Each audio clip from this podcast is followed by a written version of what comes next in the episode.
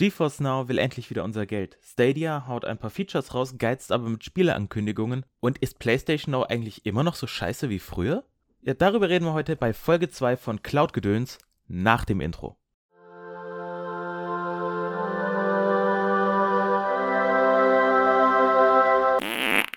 Cloud Gedöns.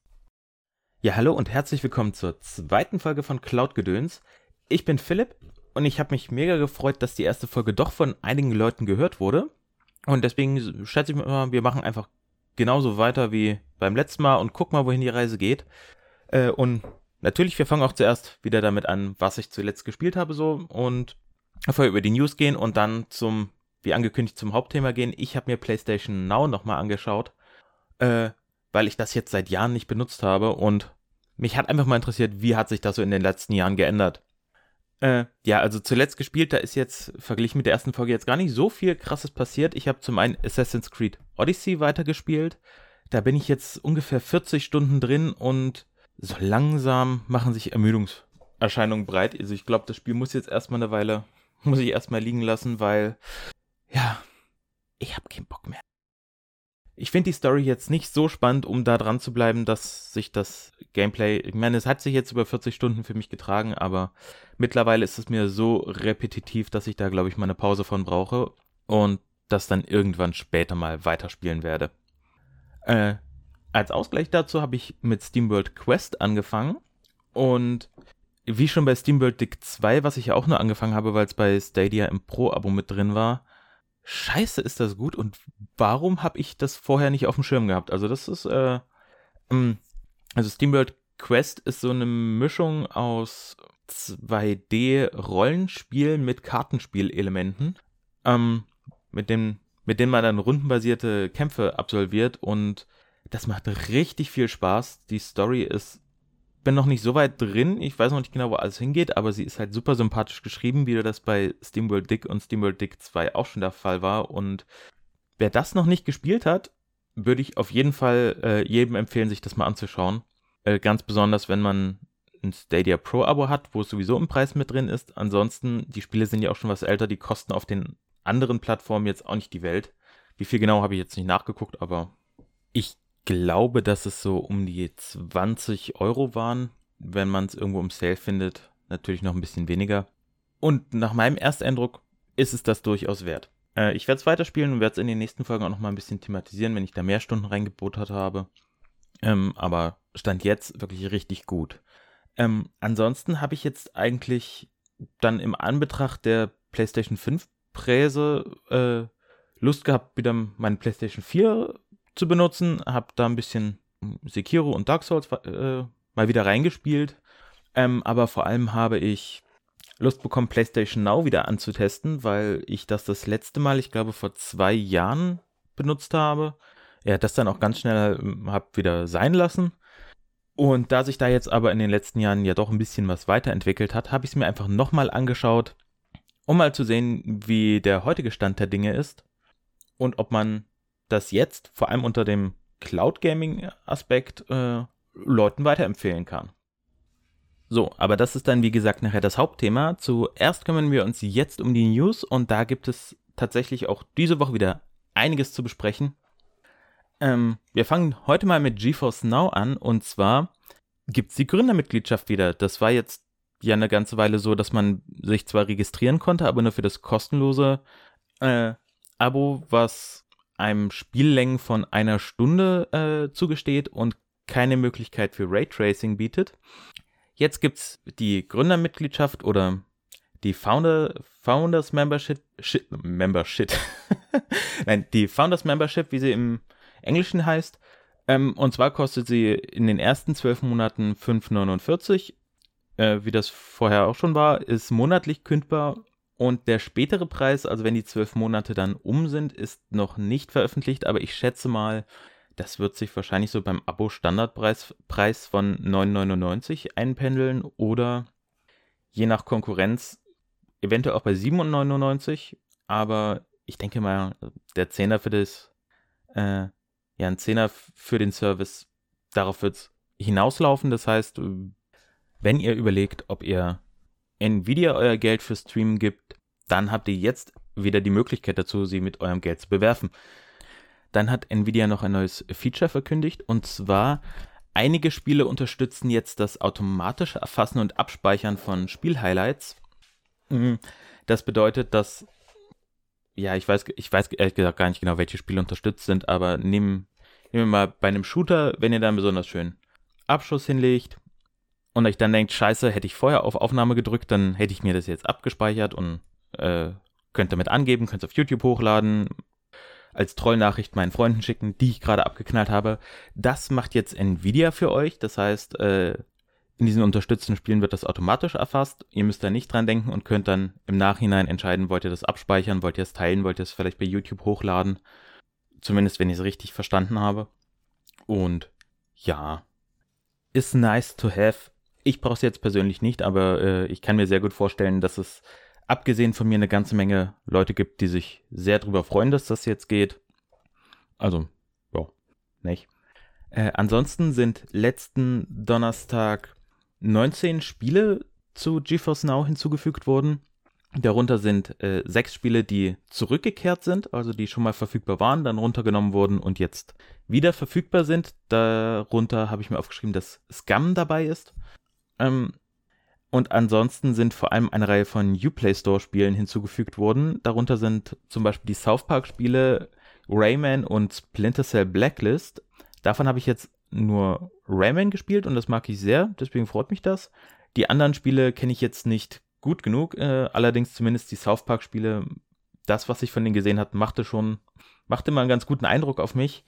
Äh, ja, aber genauere, genauer habe ich die nicht gespielt, deswegen kann ich das nicht bewerten, wie gut die sind, aber schon mal cool, dass jetzt wieder viele Spiele dazukommen und vor allem, dass jetzt auch in der letzten Zeit keine Spiele mehr äh, heruntergenommen wurden, zumindest keine Spiele, von denen ich gehört hätte. Ähm, was jetzt nicht heißt, dass nicht einzelne Spiele ausgeschieden sind, aber was vor allem heißt, dass wenn Spiele ausgeschieden sind, sie anscheinend nicht bedeutend genug waren, als dass sich da irgendwie eine größere Menge aufgeregt hätte, da ist die Reddit-Community ja eigentlich immer ein ganz guter Gradmesser, weil wenn man die verfolgt, dann, dann kriegt man das eigentlich in der Regel gut mit, wenn da Spiele heruntergenommen werden. Und bleibt zu hoffen, dass GeForce Now sich jetzt auch so konsolidiert, dass die Spiele jetzt auch wirklich lange bleiben, weil ich den Service auch sehr mag, aber ich keine große PC-Bibliothek habe und auch kein Gaming-PC und das bedeutet halt für mich, dass ich immer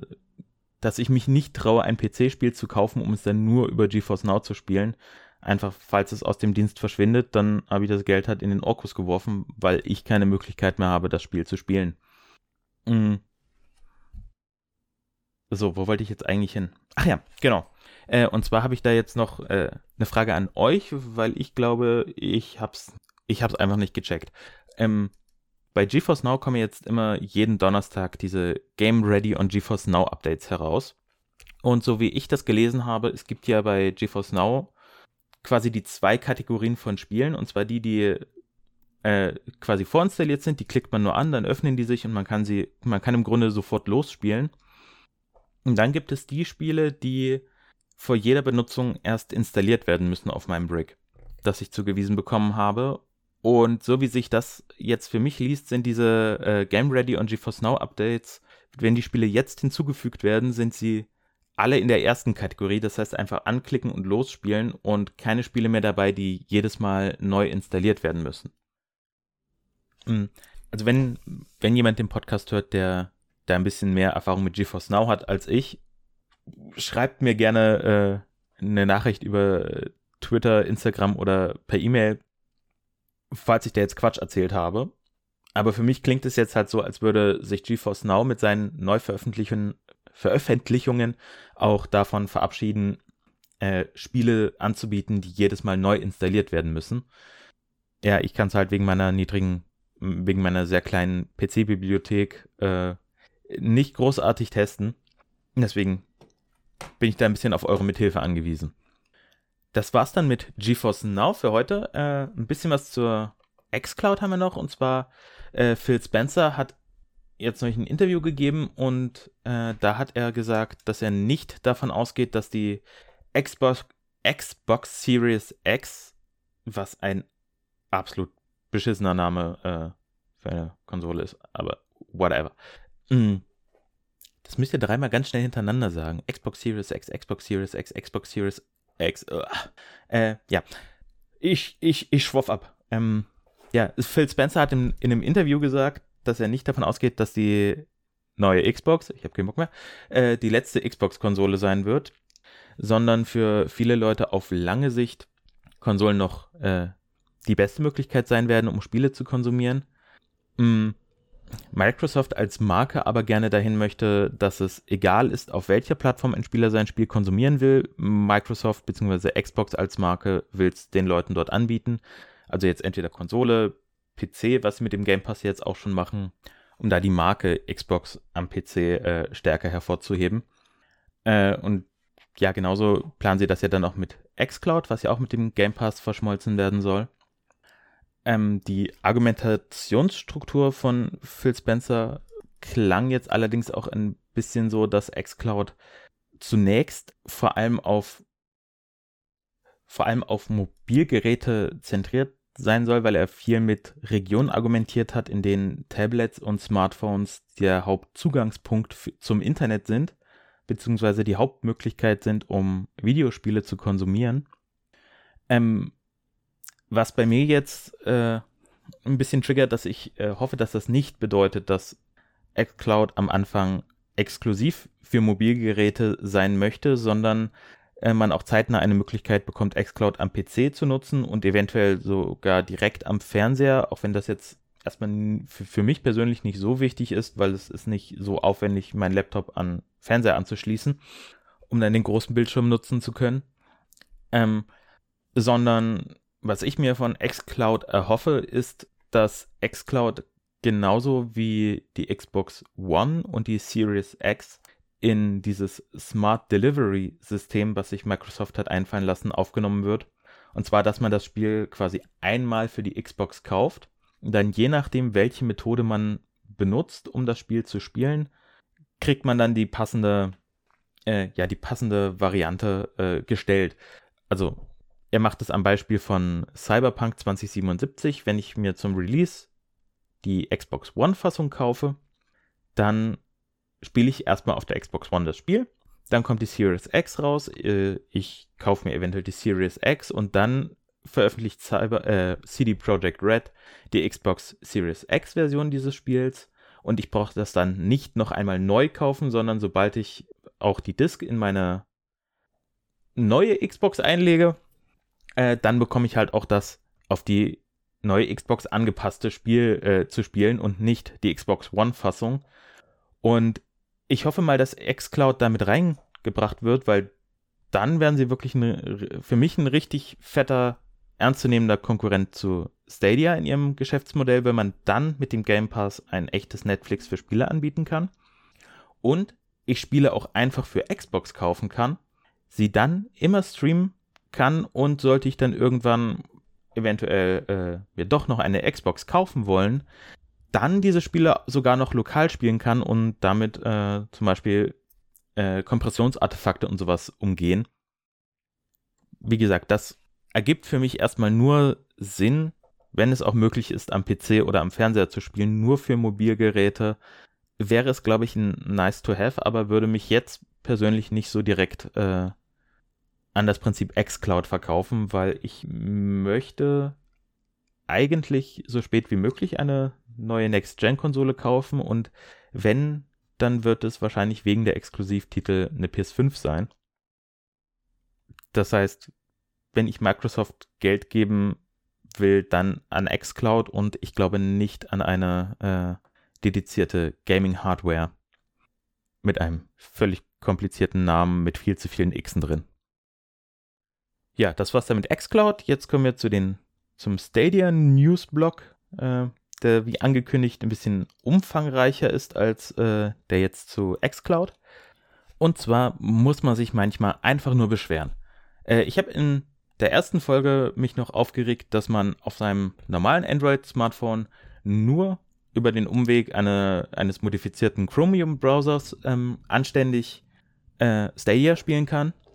Und habe mir gewünscht, dass, wenn schon keine offizielle Unterstützung rauskommt, man doch bitte die Funktion einfach als Beta für alle raushaut. Ja, am Morgen ist die Folge erschienen und am Abend war das Feature dann auch da, was mich sehr, äh, sehr freut. Also eine Reihe von OnePlus-Geräten ist jetzt offiziell komplett unterstützt worden und am selben Tag gab es die Möglichkeit, äh, gab es die Ankündigung, dass alle anderen Android-Smartphones über eine Beta-Funktion unterstützt werden. Die kann man in den Einstellungen anschalten, dann kriegt man den Hinweis, ja, das äh, kann sein, weil Beta, dass es nicht so gut funktioniert. Äh, willst du das wirklich? Dann klickt man einfach auf Ja und ab dann kann man auch äh, sein offiziell nicht unterstütztes Gerät benutzen, um auf seinem Handy zu streamen. Was ich mir halt schon eigentlich zum Release gewünscht hätte und mich ein bisschen gewundert hat, dass das nicht da war. Ähm, denn ich habe einen Honor Play, das hat ja einen recht großen Bildschirm und auch wenn Stadia nur in 16 zu 9 streamt, was bedeutet, dass ich nicht meinen kompletten Bildschirm benutzen kann, habe ich in diesem 16 zu 9 eine Bildschirmdiagonale von 5,5 Zoll, was exakt das ist, was die Switch Lite an Bildschirmgröße hat. Und für die allermeisten Spiele, wenn man sie die, sich halt direkt vors Gesicht hält, funktioniert das halt ganz gut. Also ein paar Spiele natürlich, die willst du auf dem großen Fernseher spielen, wie das bei der Switch auch ist. Aber die meisten Spiele und gerade für zwischendurch ist die Bildschirmgröße für mich ausreichend und ich freue mich sehr, dass es jetzt endlich möglich ist, Stadia äh, anständig im, und nativ im Handheld-Modus verwenden zu können. Ähm, denn die, diese Beta-Funktion, die ich bei mir, die ich jetzt halt angeschaltet habe, funktioniert, finde ich, sehr gut und ist, was die Streaming-Qualität angeht, stabiler als die Chromium APK, äh, die ja auch noch im Desktop-Modus laufen musste. Das bedeutet, dass zum Beispiel bei Spielen, bei denen auf die Handynutzung die UI angepasst wurde, das dann halt nicht passiert ist beim Spielen, was man besonders bei Grid gut sieht, wo dann halt alles wirklich ziemlich klein und schwer ablesbar war und das ist jetzt halt mit der App nicht mehr so. Äh, außerdem hatte ich bei der Chromium APK, APK oft das Problem, dass mir die Auflösung für ein paar Sekunden richtig eingebrochen ist und ich nur Pixelmatch gesehen habe. Jetzt habe ich ab und an äh, ein paar Frameskips, die häufiger sind als beim Spielen am PC oder am Chromecast. Aber alles in allem so selten, dass es mich nicht stört. Also ich schätze mal so ein bis zwei pro Stunde war das jetzt in den ta ersten Tagen, wo ich das ein bisschen mit rumprobiert habe. Kann aber auch äh, an meiner Internetverbindung da gelegen haben, weil an den Tagen habe ich dann selten am Fernseher gespielt, um das gegen zu testen. Zusätzlich dazu hat ähm, Stadia jetzt auch direkt eine Touch-Control-Möglichkeit äh, in seine App implementiert. Ähm, das habe ich persönlich noch nicht getestet, weil ich mit Touch-Controls einfach gar nicht klarkomme.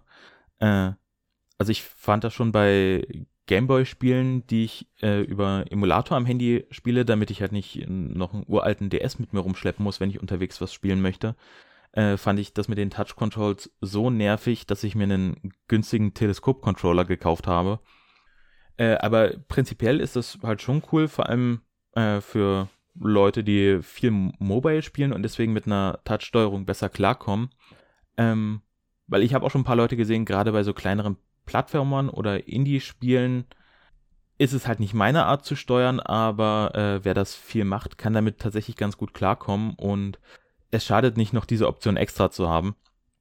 Äh, ja. Insofern nice to have. Eine wie ich finde, wichtigere Neuerung, die jetzt noch dazu kam, ist, dass man die Auflösung des Streams jetzt für jede seiner Streaming-Formen bzw. seiner Displays einzeln einstellen kann, was auch längst überfällig war. Das heißt, ich kann jetzt an meinem Laptop bzw. meinem PC äh, die maximale Auflösung einstellen, wie ich sie dort haben möchte. Das kann ich dann auf meinem Smartphone auch nochmal einzeln einstellen und im Chromecast auch nochmal einzeln und muss nicht jedes Mal global über die App ändern. Äh, weil ich es persönlich wirklich sehr nervig fand, dass man für alle möglichen Einstellungen auf sein Handy zurückwechseln musste, um die dann dort zu ändern. Dann musste man manchmal das, gerade bei der Auflösungsumstellung, dann nochmal das Spiel neu starten, wenn man gemerkt hat, oh, ich habe es falsch eingestellt. Und ja, es ist einfach wesentlich angenehmer, wenn ich in meiner UI auch meine Optionen habe und nicht nur auf meinem Telefon. Ähm, was damit jetzt dann auch noch einherging, ist, dass einem jetzt auch angezeigt wird, wie viel maximal mit dem Display überhaupt möglich ist. Das heißt, äh, auch wenn ich jetzt zum Beispiel Pro-Abonnent bin, Ich besitze aber keine 4K-Displays. Also habe ich halt nicht. Ist bei mir alles 1080p. Das heißt, mir wird die Option in 4K zu streamen auch gar nicht angezeigt, sondern ich, sondern ich kann halt 1080p anklicken und dann kriege ich halt 1080p Stream maximal. Das hat Stadia vorher auch schon so gemacht, dass man nur die Maximalauflösung seines Bildschirms streamen kann, aber jetzt sagen sie einem halt auch Bescheid, dass man nicht, äh, also auf einem 1080p Monitor den 4K-Stream anstellen kann und kriegt dann halt 4K, der dann per Downsampling äh, angezeigt wird, gesendet, sondern man kriegt halt immer 1080p und das war vorher halt nicht besonders transparent von Stadia gelöst und jetzt wird es einem halt angezeigt, was ich eigentlich ganz gut finde. Äh, mit diesen äh, Ankündigungen, das gehörte zu einem äh, Konvolut, gab es noch eine letzte Ankündigung und zwar kriegt jeder, der schon mal Stadia Pro Abonnent war oder aktuell noch ist, auf seinen nächsten Spielekauf 10 Euro Rabatt. Ähm, und wegen des Gratis-Testzeitraums, den es gibt, sollte eigentlich so ziemlich jeder Nutzer mit ein paar Ausnahmen äh, in Genuss dieses Rabatts kommen und man hat bis zum Ende des Jahres Zeit, ein Spiel zu kaufen und dann diese 10 Euro Rabatt zu bekommen. Und ja, ich warte jetzt, glaube ich, noch auf, auf ein paar Pro-Deals, also bis ein paar Spiele mal reduziert werden, um das dann nochmal oben drauf zu packen, äh, bevor ich mir das nächste Spiel kaufe. Schleiche allerdings jetzt gerade zum Beispiel um Octopath Traveler herum und warte darauf, dass das auch mal in einem Pro-Deal landet, weil ich habe Bock auf Japano-Gedöns. Denn ich habe so diese klassische JRPGs seit Ewigkeiten nicht mehr gespielt und in den letzten Monaten da doch wieder ordentlich Bock drauf bekommen. Und ja, warte da eigentlich nur drauf, dass das endlich mal in einem Sale landet und dann ist das ein Pflichtkauf. Äh, dann noch eine ganz frische News von gestern zum Aufnahmezeitpunkt. Und zwar ist die Premier Edition jetzt 30 Euro günstiger, nämlich statt 130 bei 100 Euro. Ähm, Im Großen und Gra Boah, Deutsch. Im Großen und Ganzen bleibt der Preis aber gleich, denn dafür entfällt der 3-Monats-Code für Neuaccounts, der ja effektiv 30 Euro äh, Gegenwert an Pro-Abo enthalten hat. Äh, was insofern Sinn macht, so ist die Premier Edition jetzt ein reines Hardware-Bundle für Leute, die äh, gerne den Chromecast Ultra haben möchten, um an ihrem Fernseher zu spielen. Da braucht man ja den Stadia-Controller dazu. Kann er sich das also zu zweit in einem ganz guten Rabatt kaufen. Ähm, und dadurch, dass dieser Drei-Monats-Code nur für Neu-Accounts äh, gültig war, gab es ja eine ganze Menge äh, Verwirrung und auch negative Kritik, dadurch, dass Leute halt ihren Testzeitraum genutzt haben, fanden das dann geil, haben sich die Premier Edition gekauft. Ja, und dann konnten sie ihren drei Monatscode nicht benutzen, weil, ja, geht halt nur für neue Accounts und sie hatten jetzt aber schon ein Spiel gekauft für ihren alten Account und das war halt richtig dumm von, von Google, äh, das so zu machen und beziehungsweise nicht schon eher umzustellen mit der Veröffentlichung des, der freien Variante von Stadia. Naja, immerhin, jetzt haben sie es gemacht macht doch durchaus Sinn und die Einstiegshürde mit 100 Euro an Hardware-Bundle ist halt, ist halt nochmal besser als 130. Also unter 100 ist, glaube ich, so eine magische Grenze, die äh, Leute eher dazu verleitet, sich das einfach mal zu kaufen. Mhm. So, das war es immer noch nicht mit den News. Und zwar, Elder Scrolls Online ist am 16., also zum Aufnahmezeitpunkt auch gestern, für Stadia gestartet.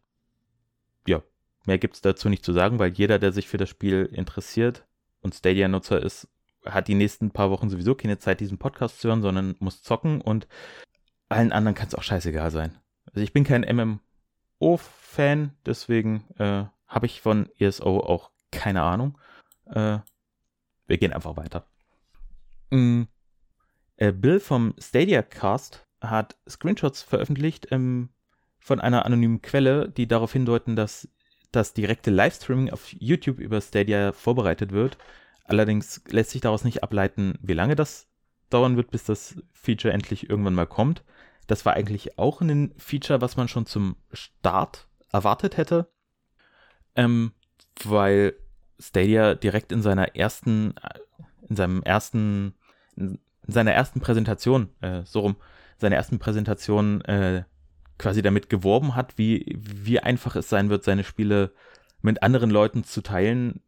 Und ich eigentlich erwartet hätte, dass dieser äh, Streaming-Button oder Share-Button oder wie auch immer dieser Knopf offiziell benannt ist, ähm, genau das tut, dass man auf diesen die Taste drückt und dann kann man sein komplettes Spiel zum einen zu sich streamen und zum anderen direkt bei YouTube hochladen oder bei YouTube direkt weiterverbreiten.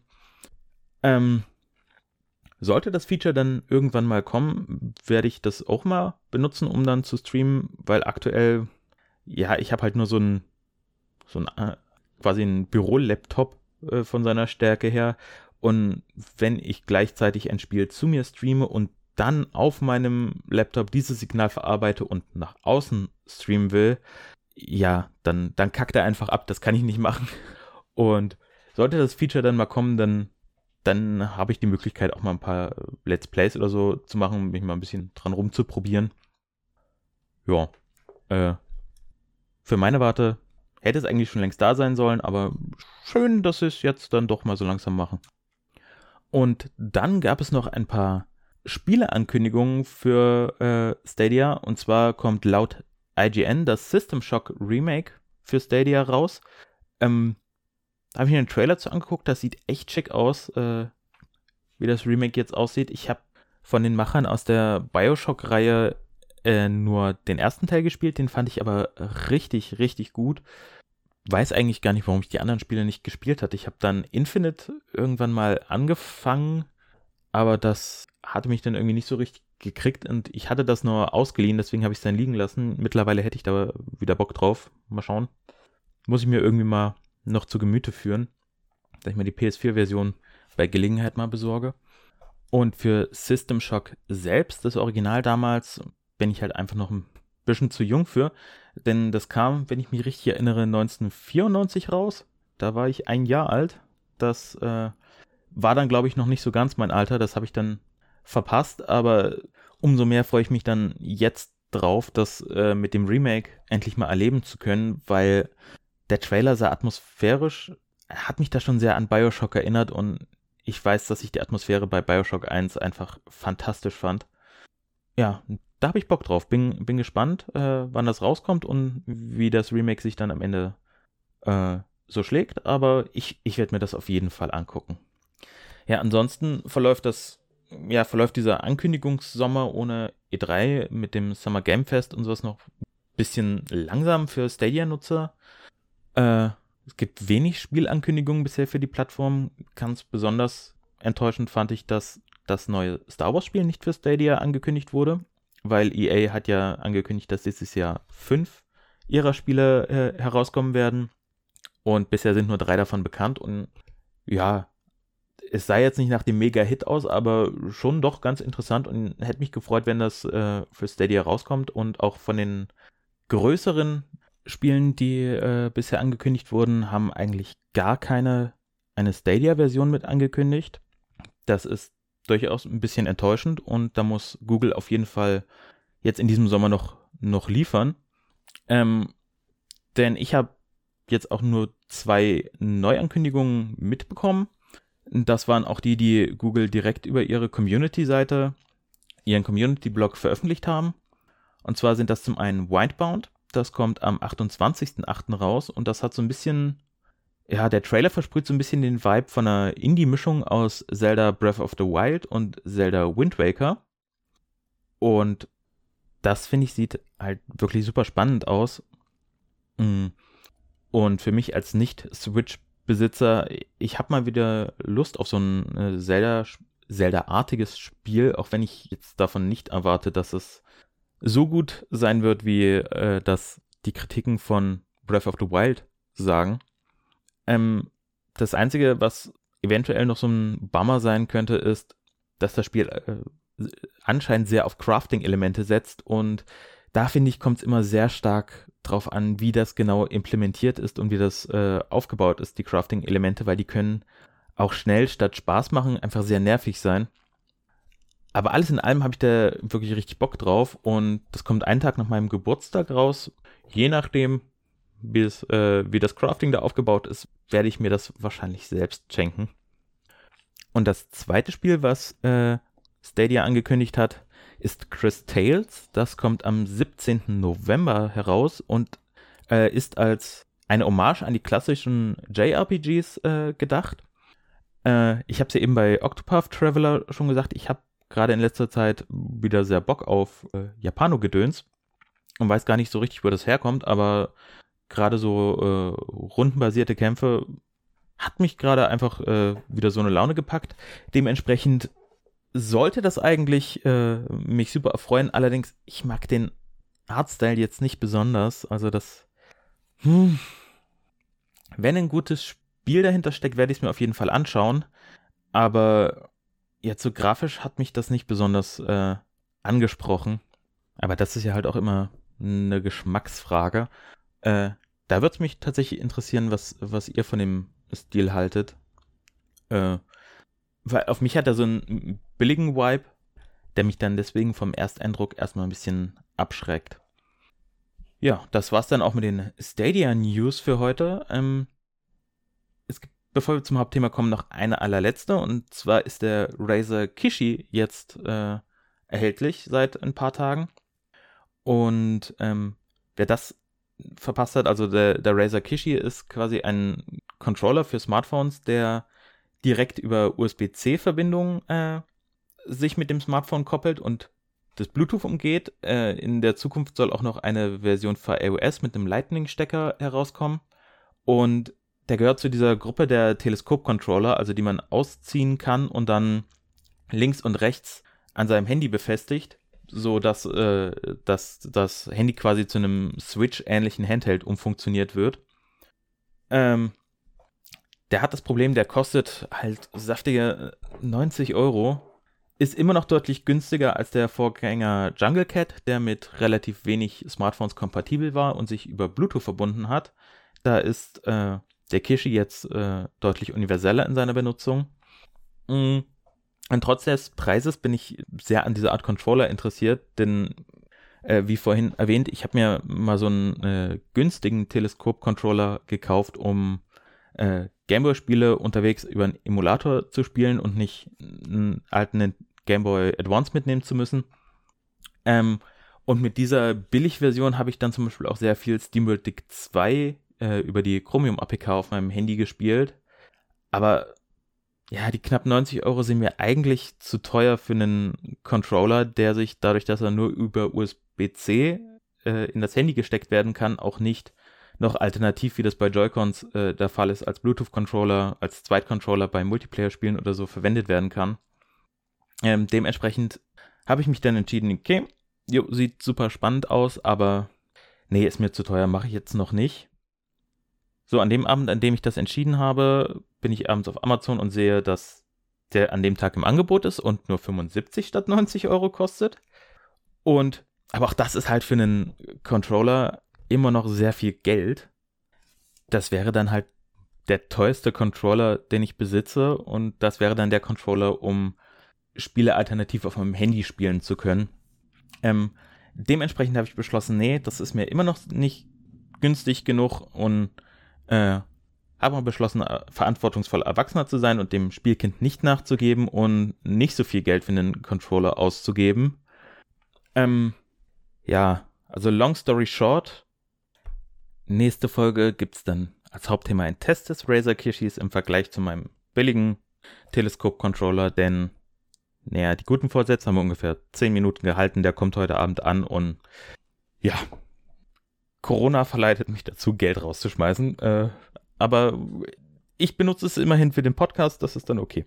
Äh, seid nicht so wie ich. Äh, ja, das war's dann auch mit den News für heute und äh, wir können zum Hauptthema übergehen.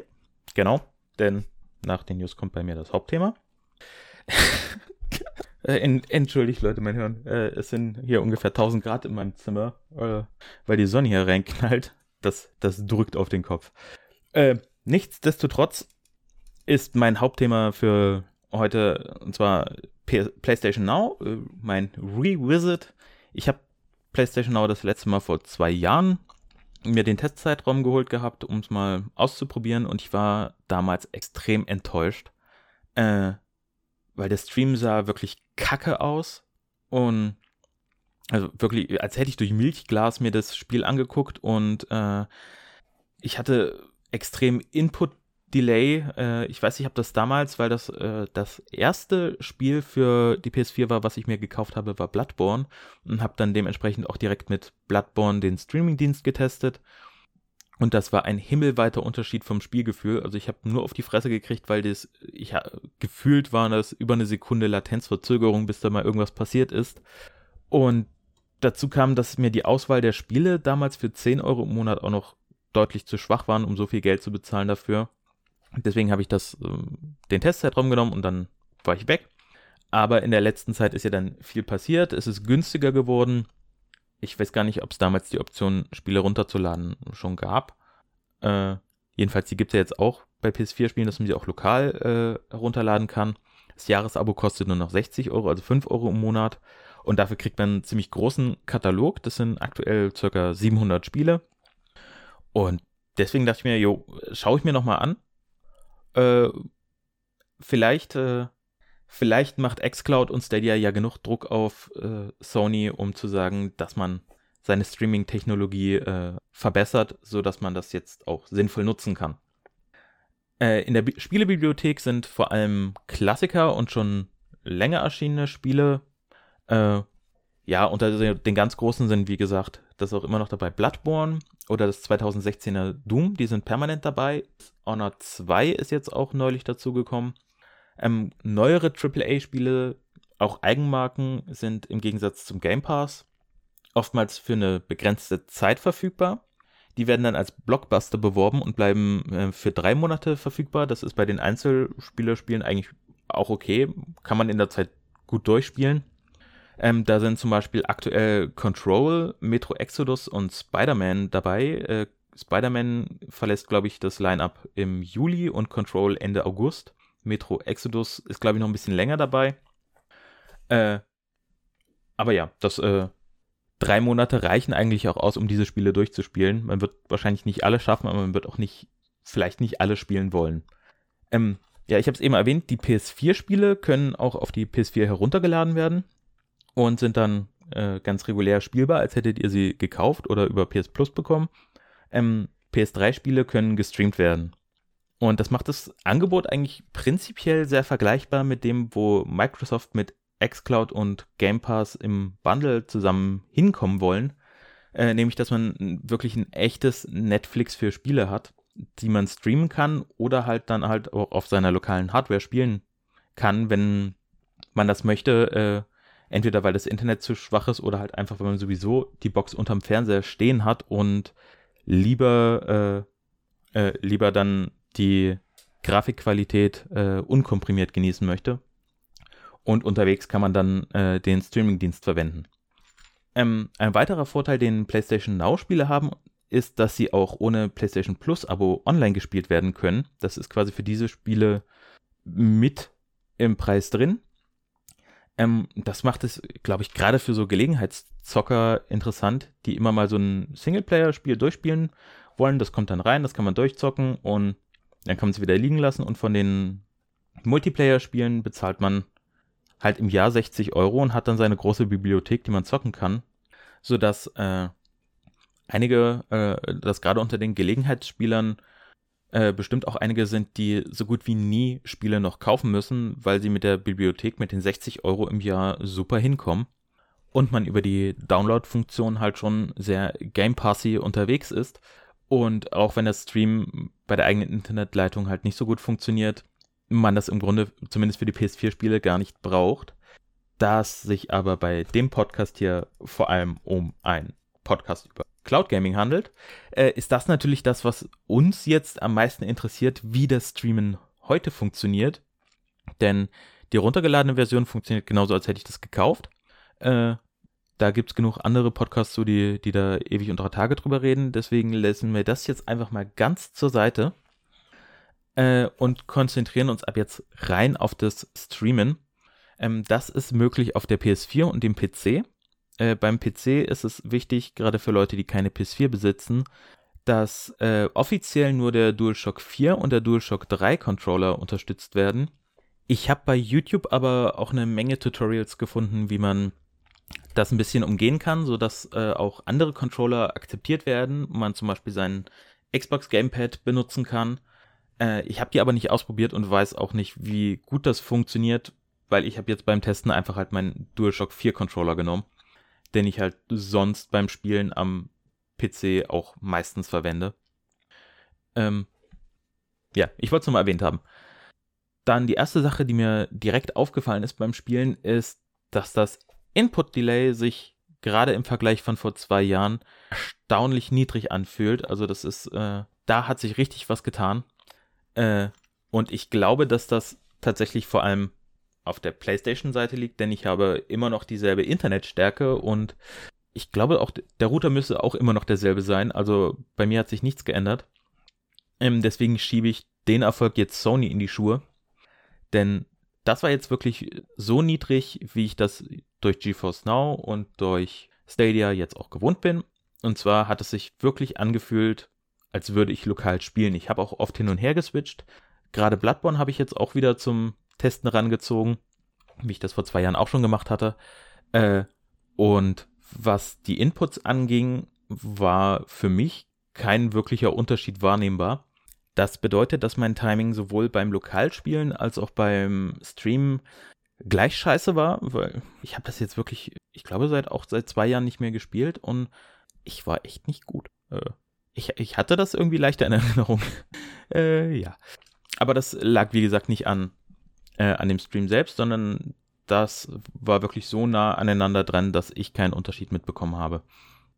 Ähm, das mit dem Input-Delay galt auch sowohl bei der PS4 als auch beim PC, da habe ich auch keinen Unterschied wahrnehmen können. Äh, was damals, wenn ich mich richtig erinnere, am PC für mich noch wesentlich krasser war, also noch wesentlich schlimmer als auf der PS4-Version, wo ich das auch schon nicht gut fand, aber es noch irgendwie halbwegs ging und am PC halt einfach unspielbar war. Jetzt war es in beiden Fällen sehr, sehr gut spielbar, was mich mega gefreut hat, dass sich äh, da in die Richtung halt wirklich was getan hat. Mhm. Die Ladezeiten sind ähnlich wie beim Input äh, vergleichbar mit den Zeiten, die ich hier auf meiner Standard PS4 bei lokal installierten Spielen habe. Ähm, zum Vergleich habe ich dann mal die, also gefühlt war das halt bei den ganzen getesteten Spielen so, wie ich das lokal auch kenne. Ähm, zum Vergleich habe ich mal die Bloodborne-Ladezeiten gemessen. Da sind es vom, bis das Spiel so weit startet, dass ich auswählen kann, online oder offline spielen. Im Stream 45 Sekunden gewesen, weil das Spiel vorbereitet werden musste. Und lokal waren es 35 Sekunden. Ähm, das ist halt schon ein vergleichsweise deutlicher Unterschied, aber 10 Sekunden sind noch voll im Rahmen und die holt der Stream dann auf, wenn ich dann wirklich ins Spiel einsteige, und zwar zwischen Fortfahren, bis ich meine Figur bewegen kann, vergingen bei mir lokal so 27 Sekunden, Pi mal Daumen, und im Stream waren das nur 17 Sekunden, das heißt, die Ladezeit war dann halt deutlich schneller. Äh, und innerhalb des Spiels selbst, äh, nach Toden oder bei der Reise in den Traum des Jägers, war der Stream ganz kleines bisschen schneller als lokal. Also da habe ich ungefähr so 12 Sekunden immer Ladebildschirm gehabt, bis es weiterging. Und lokal waren das 15 Sekunden.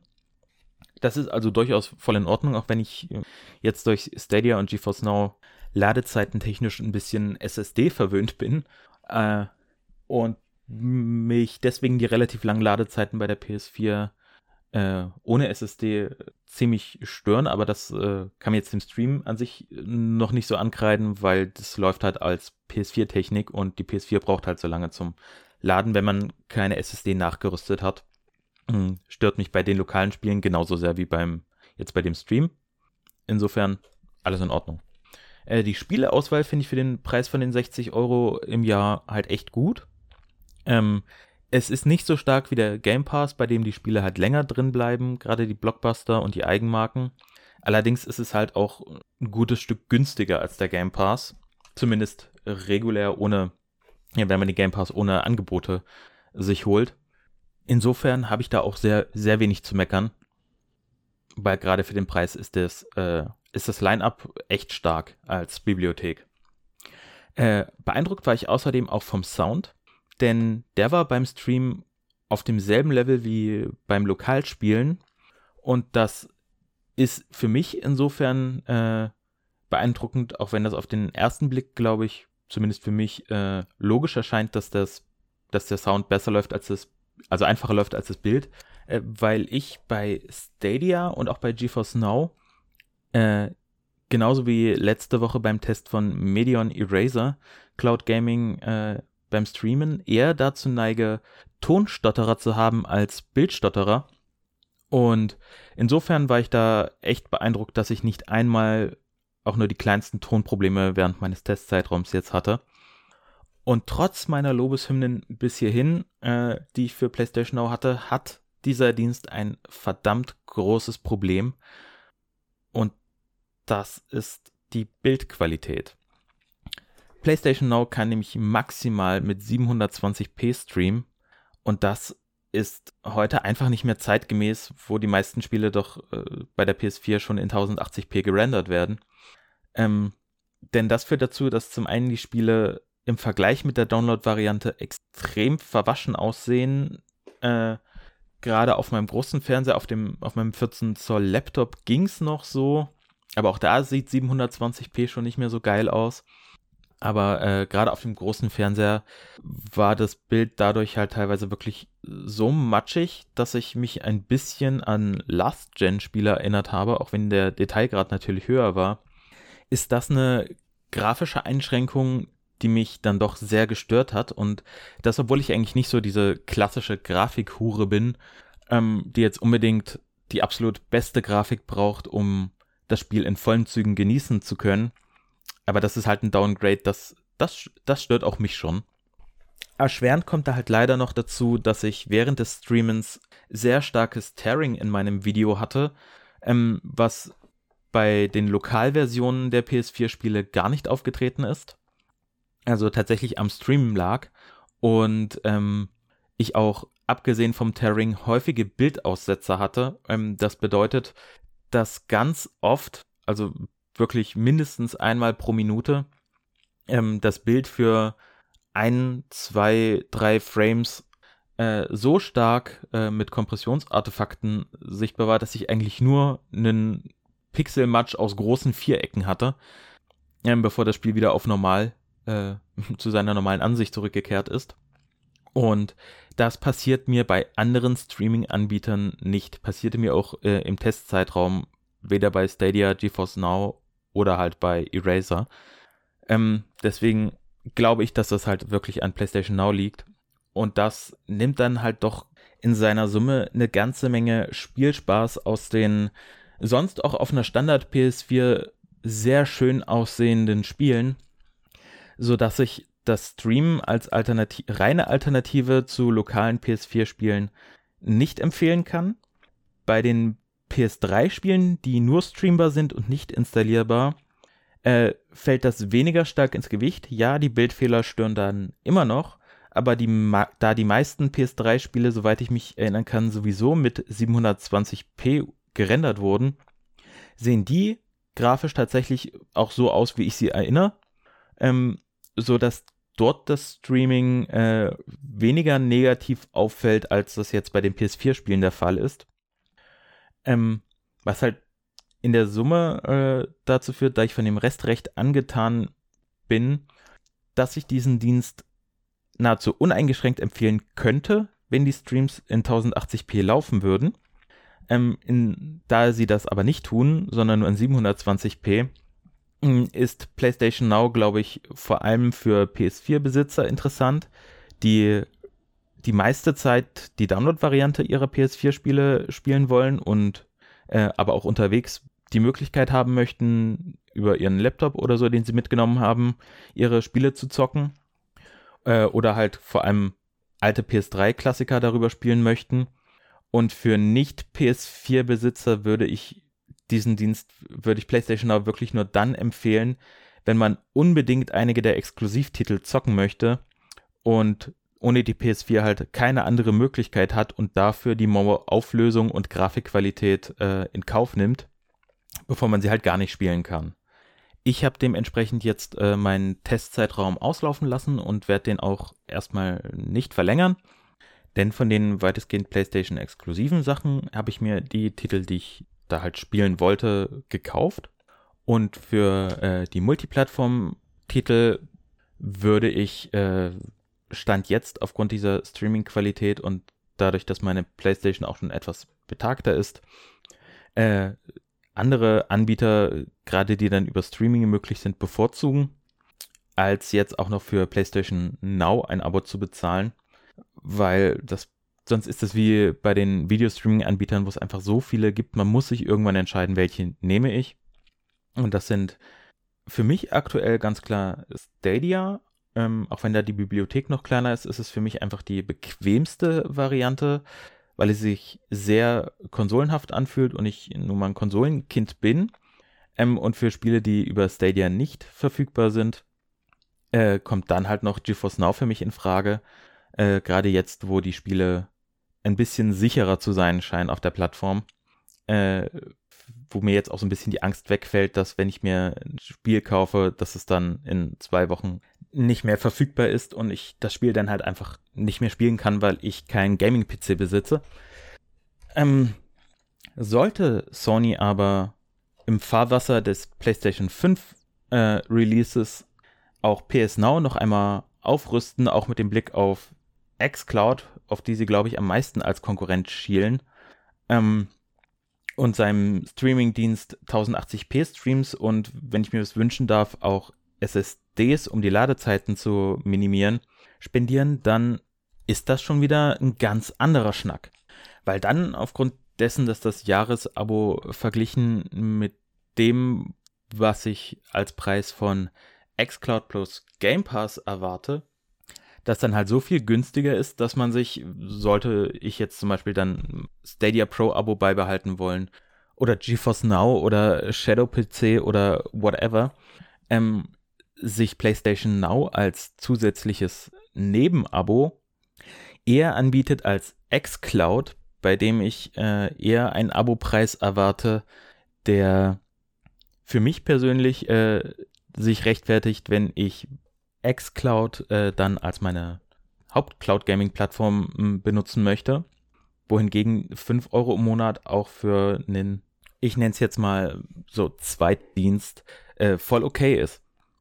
Ähm, ja, aber das ist dann Zukunftsmusik. Mal schauen, wie sich das dann entwickelt und äh, auch überhaupt, wie xCloud dann aufgestellt sein wird, wenn es denn die Beta verlässt und äh, released wird. Aber im jetzigen Status quo ist PlayStation Now ein gutes Angebot für PS4-Besitzer, aber nicht für reines Cloud Gaming, sondern das Streamen ist quasi ein, ein eigentlich ein Nebenangebot äh, dieses Services. Ja, damit bin ich durch alles durch, was ich hier mir aufgeschrieben habe. Und bevor ich euch rausschmeiße, noch so ein paar Formalitäten, äh, wie ihr das so kennt. Ähm, schreibt mir gerne Feedback über Twitter at cloudgedöns, denn Ös kann man dort nicht äh, verwenden. Die Seite selbst heißt dann aber cloudgedöns. Ähm, bei Instagram unter philipp.brag, weil ich nun mal so heiße. Oder direkt per Mail äh, an cloudgedöns mit oe at gmail.com. Das lese ich dann auch alles durch. Äh, ansonsten bewertet mich gerne bei iTunes, wenn es eine gute Bewertung ist, sogar lieber als eine schlechte. Äh, abonniert mich bei Spotify und ansonsten hören wir uns dann nächste Woche mit meinem großen Test zum Razer Kishi. Macht's gut und tschüss bis nächste Woche. Cloud Gedöns.